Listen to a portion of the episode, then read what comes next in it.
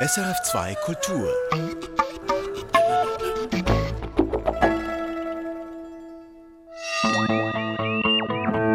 Wissenschaftsmagazin. Wow, also die Idee, mit weniger Material mehr Schallschutz hinzubekommen, hat mich schon sehr fasziniert. So klingt ein begeisterter Architekt. Warum er so begeistert ist, das hat etwas mit Lärm und mit Holzbau zu tun und damit, wie man Lärm in Holzbauten klein kriegt. Details gibt es hier in dieser Sendung. Außerdem hormonelle Verhütung für den Mann. Eine schier endlose, bisher ziemlich erfolglose Geschichte. Wir liefern ein Update, denn es gibt verhaltenoptimistische Signale aus den USA. Und wie gut erholen sich Raucher, wenn sie lange geraucht haben. Mein Name ist Katrin Zöfel. Wir fangen an mit den Meldungen der Woche. Deshalb ist meine Kollegin Irin Dietschi jetzt bei mir im Studio. Irin, du hast die Woche über verfolgt, was in der Wissenschaft an Neuem passiert ist. Was findest du bemerkenswert? Eine Raucherstudie aus den USA von der renommierten John Hopkins University School of Public Health in Maryland. Ich muss sagen, diese Studie hat meine Gewissheiten zum Rauchen ziemlich erschüttert. Also nicht zum Rauchen an sich, sondern zum Rauchstopp. Ich vermute, es geht um Gesundheitsschäden durchs Rauchen und wie viel einem der Rauchstopp dann bringt, oder? Ja, die Forscherinnen und Forscher haben Daten aus einer Langzeitstudie analysiert, der Arteriosclerosis Risk in Communities Studie. Diese Studie wurde 1987 quer über die Vereinigten Staaten mit Tausenden von Teilnehmern gestartet man wollte im Langzeitverlauf untersuchen, wie sich das Rauchen auf die Gesundheit der Amerikanerinnen und Amerikaner auswirkt. In der aktuellen Untersuchung nun ging es spezifisch darum herauszufinden, wie stark das Rauchen dazu führen kann, dass Leute später im Leben eine Herzschwäche entwickeln und ob dieses Risiko zurückgeht, wenn man mit Rauchen aufhört. Ganz kurz, damit ich es wirklich genau und richtig verstehe, was versteht man unter Herzschwäche? Von einer Herzschwäche oder Herzinsuffizienz spricht man dann, wenn das Herz nicht mehr ausreichend pumpen kann, also zu wenig Blut und damit Sauerstoff in den Körper pumpt. Okay, verstanden.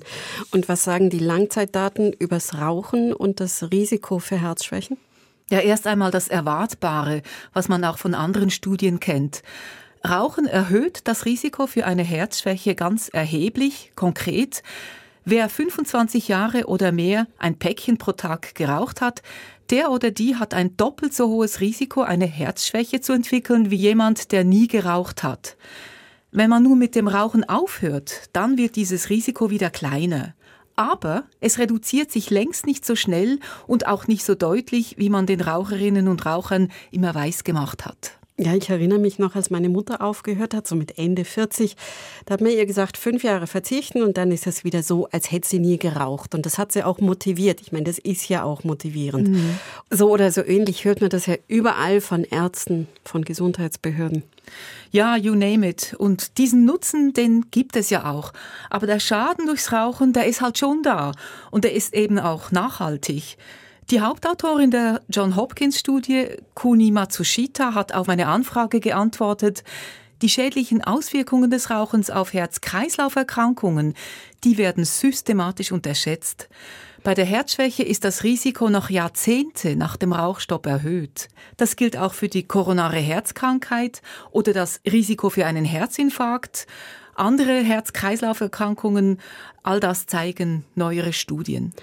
Das heißt aber doch aus Public Health Sicht müsste man dann anders kommunizieren. Genau, das sagt auch Kuni Matsushita. Die Langzeitrisiken des Rauchens, die müssten viel ehrlicher benannt werden.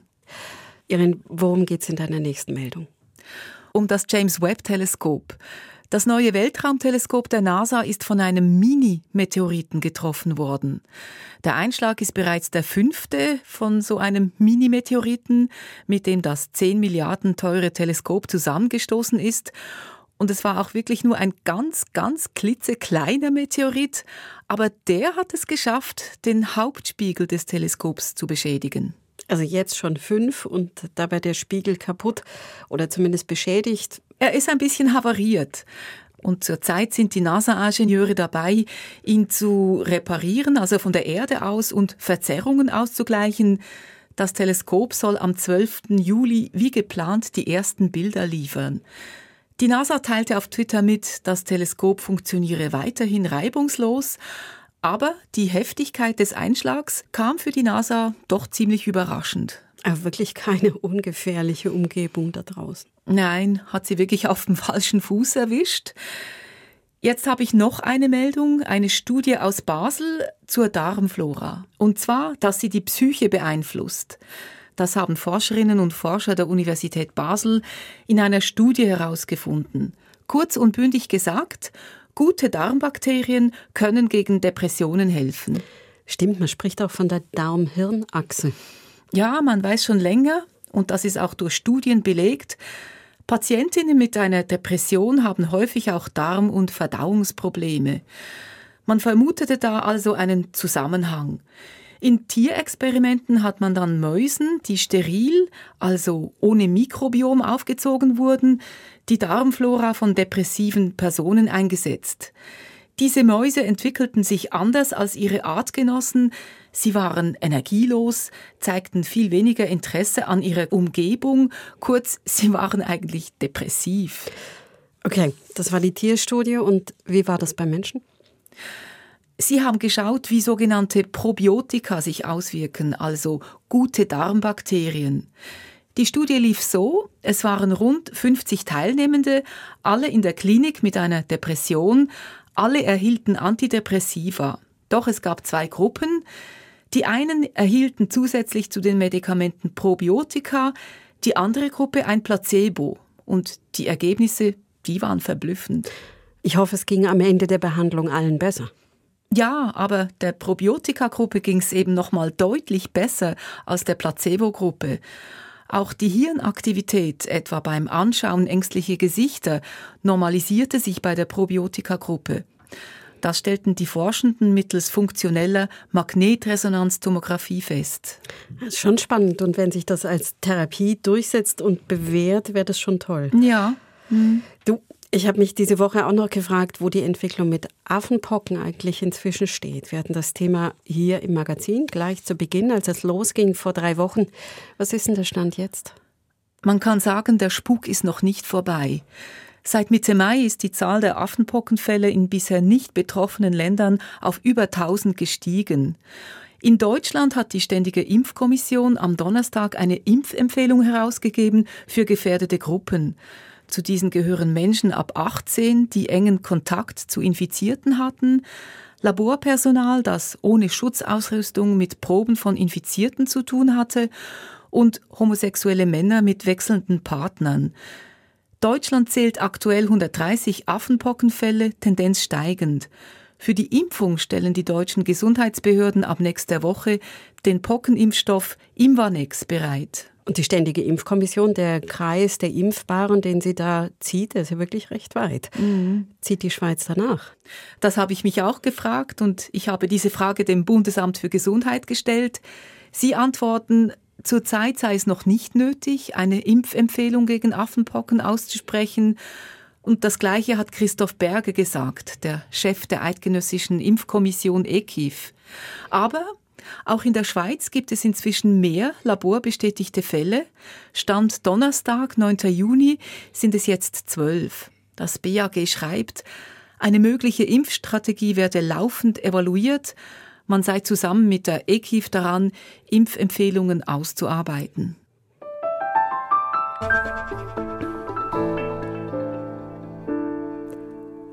Holz ist schön, Holz ist klimafreundlich und Holz wächst nach. Und der Holzbau, der boomt. Was deshalb immer mehr Menschen aus eigener Erfahrung kennen, es gibt ein ziemlich ärgerliches Problem, wenn man mit Holz baut. Lärm, Stöckelschuh auf Holzdiele, Gerenne im hölzernen Treppenhaus. Es ist nervtötend laut. Ein Lösungsvorschlag kommt jetzt von der Eidgenössischen Materialprüfungsanstalt EMPA. Ein Lösungsvorschlag, der Architekten, wir haben es am Anfang der Sendung gehört, hellauf begeistert. Die EMPA-Forscher sprechen von akustischen schwarzen Löchern im Holz. Was das heißen soll und was drinsteckt in den akustischen schwarzen Löchern, das weiß Remo Vitelli. Er hat sich's erklären lassen von den Experten vor Ort. Es steckt viel Physik drin und viel Mathematik und es steckt Sand drin in diesen Löchern. Im EMPA-Labor liegen zwei große Holzplatten für Tests. Eine ohne Löcher, eine mit Löchern. Die Löcher sehen nicht etwa aus wie gewöhnliche Bohrlöcher, es sind eher Kuhlen, kreisrund, bauchig, mit einem Meter Durchmesser und einer Tiefe von einigen Zentimetern. Sie sind gestrichen voll mit feinem Sand. Die Idee, damit Lärm zu vermindern, hatte Stefan Schönwald, der Leiter Bauakustik an der EMPA. Er lässt einen Hammer auf die Holzplatten fallen. Das war jetzt die Platte ohne diese akustischen schwarzen Löcher. Jetzt die Platte mit den akustischen schwarzen Löchern. Also man hört deutlich einen Unterschied. Fangen wir ganz von vorne an. Damit, was eigentlich genau passiert, wenn die Nachbarn oben drüber holpern und poltern. Bei jedem Schritt und Tritt entstehen Erschütterungen, die sich als Wellen ausbreiten. Zuerst während Sekundenbruchteilen noch unhörbar im Boden. Man spricht da von sogenannten Körperschallwellen. Die breiten sich im Material aus, so wie Wellen auf einem See, wenn man einen Stein reinwirft. Das ganze Material schwingt also und regt nun damit auch die Luft rundum zum Schwingen an. So wie die Saiten eines Musikinstrumentes eine mechanische Schwingung auf die Luft übertragen und damit einen Ton hörbar machen.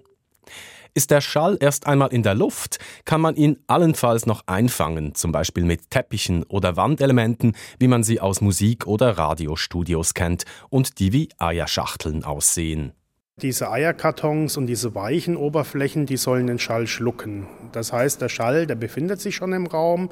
Wir können ihn schon mit den Ohren wahrnehmen, wir können ihn hören. Die akustischen schwarzen Löcher wirken aber schon vorher. Da geht es in erster Linie darum, dass wir ein Bauelement haben, welches wir durch das Gehen zum Schwingen anregen und es strahlt dann nachher Luftschall ab. Wir wollen aber schon den Schall, bevor er abgestrahlt wird, letztendlich äh, reduzieren oder loswerden. Sagt Stefan Schönwald. Um die Wellen schon im Holz loszuwerden, also bevor sie zu hörbaren Luftschallwellen werden, stellt er ihnen mit den Löchern eine Falle. Man macht Vertiefungen in die Platte rein, die einem gewissen geometrischen Profil folgen. Das Profil wird gegen Mitte des Loches immer tiefer und die Platte damit dünner. Dies wiederum heißt, dass hier das Holz leichter schwingen kann. Die Wellen schlagen deshalb gegen oben und unten mehr aus, werden höher. Gleichzeitig ziehen sich die Wellen in ihrer Länge zusammen, sie werden kürzer, die Wellen schwächeln sozusagen. Die Schwingungen, die werden dann in diesem Bereich fokussiert. Das heißt, die Platte fängt sehr stark dort das Schwingen an und wir können der Platte sehr gut Energie in dem Bereich entziehen, indem wir da zusätzliche Bedämpfung aufbringen. Die Wellen landen also in der Dämpfung, das heißt hier, sie verlaufen sich buchstäblich im Sand und bringen diesen in Bewegung. Dann reiben die Teilchen, die bewegen sich gegeneinander und die Bewegung wird in Wärme umgewandelt und geht so verloren. Wir reden aber hier von ganz kleinen Mengen, also wenn man auf der Decke tanzt, muss man nicht befürchten, dass es äh, in der Wohnung auf einmal warm wird. Das Prinzip der akustischen schwarzen Löcher ist eigentlich schon seit einigen Jahrzehnten bekannt. Aber das Problem war lange, die Form dieser Löcher muss ganz genau stimmen und ist abhängig von einer Fülle von Daten über das Material und die Größe der Bauteile. Um dies zu berechnen, sind Rechenleistungen nötig, die man noch vor wenigen Jahren gar nicht hatte. Nun zur Praxis. Was genau hat man im Bau denn eigentlich von dieser speziellen Art von Schallschutz? Antwort: Man spart Gewicht und Masse. Holz ist relativ leicht, deshalb schwingt es mehr als zum Beispiel Beton und schluckt auch weniger Schall. Deshalb kommt man im Holzbau bisher nicht darum herum, die Decken künstlich zu beschweren. Herkömmliche Holzdecken bzw. Böden sind meist sehr dick und weisen auf der ganzen Fläche einen Hohlraum auf, der mit Sand oder Kies gefüllt ist. Die Decken mit den akustischen schwarzen Löchern dagegen können viel dünner sein und es braucht zwar schon auch noch Sand, aber weit weniger als bei der herkömmlichen Lösung. Soweit, so gut. Aber was sagt ein Architekt dazu, der in Zukunft vielleicht einmal damit arbeiten könnte? Wow, Daniel Blum ist Entwurfsleiter im Büro Basel des großen Schweizer Architekturbüros Itten und Brechbühl. Das Schöne daran ist, dass ich keine zusätzlichen Dinge machen muss, die vielleicht im Holz auch so ein bisschen wesensfremd sind, um die Nachteile eines Holzbaus auszugleichen. Wesensfremd bedeutet für den Architekten eben zum Beispiel, Hohlräume im Holz mit einer großen Menge Kies zu füllen. Er sieht im neuen System nicht nur technische Vorteile, sondern auch ökologische. Und er sieht ästhetische Möglichkeiten. Man wird dem Material gerecht und kann so einen Nachteil, den dieses leichte Material mit sich bringt, ähm, sehr elegant, wie es scheint, sehr elegant verschwinden lassen. Noch ist es nicht so weit. Noch ist das Projekt in der Entwicklung. Aber das Interesse des Architekten Daniel Blum ist auf jeden Fall geweckt. Auch Kollegen von ihm fänden die Idee verblüffend, wie er berichtet. Mir scheint das äh, eine echte Erfindung zu sein. Was abzuwarten ist, ist, wie das wirklich äh, dann auf dem Bau oder auch im Werk beim Bauen umgesetzt werden kann. Da bin ich noch gespannt. Es geht ihm dabei um Aspekte wie Statik, Brandschutz, aber auch um die Handhabung dieser hochpräzisen Teile auf der Baustelle.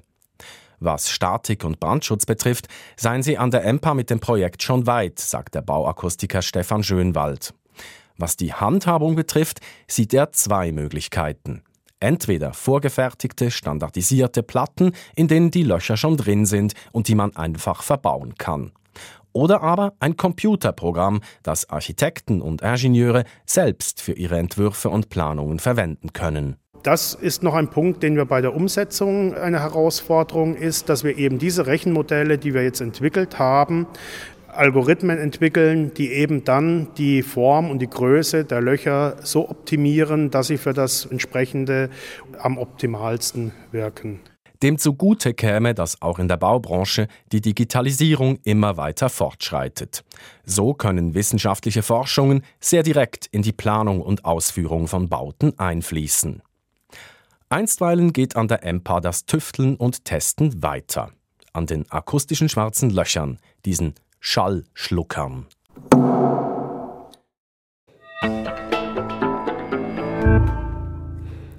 Monopille, Kombipille, Kupferspirale, Goldspirale, Hormonspirale und Hormonstäbchen.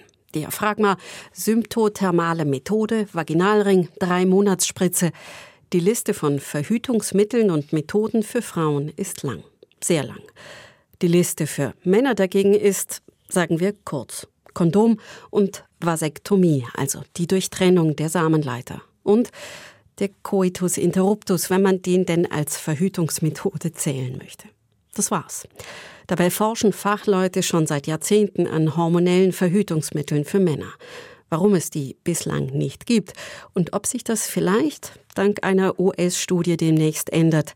Darüber berichtet Miriam Stöckel.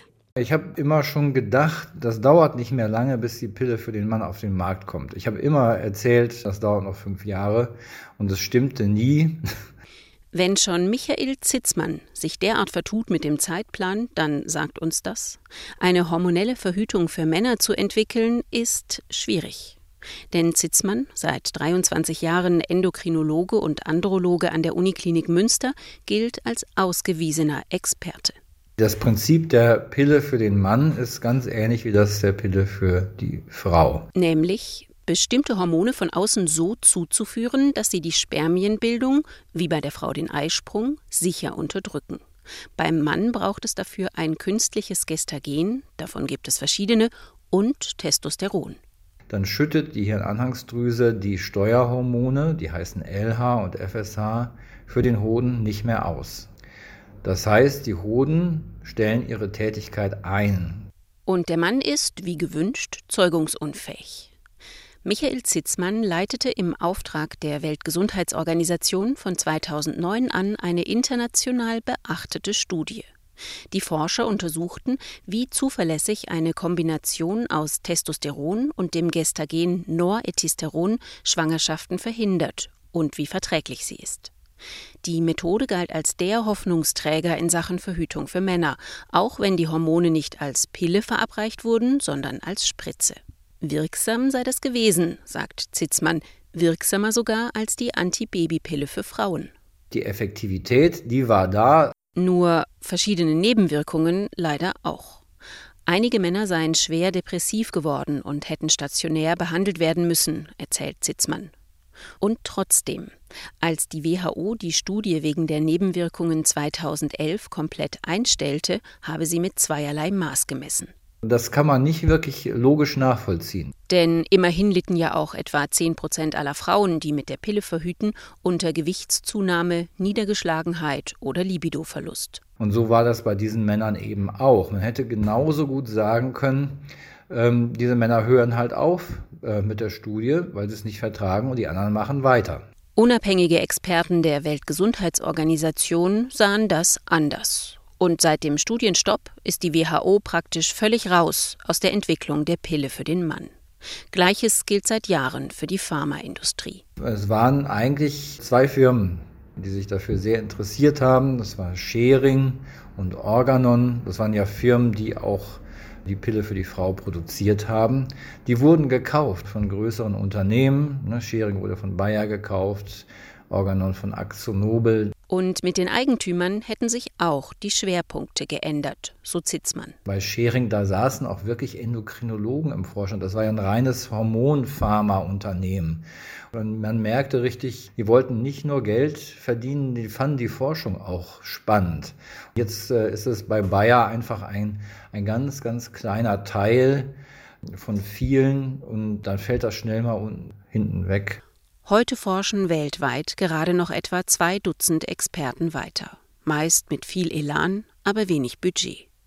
Manche arbeiten an Einzelwirkstoffen, wie etwa der Substanz DMAU, bei der aber noch etliche Fragen offen sind.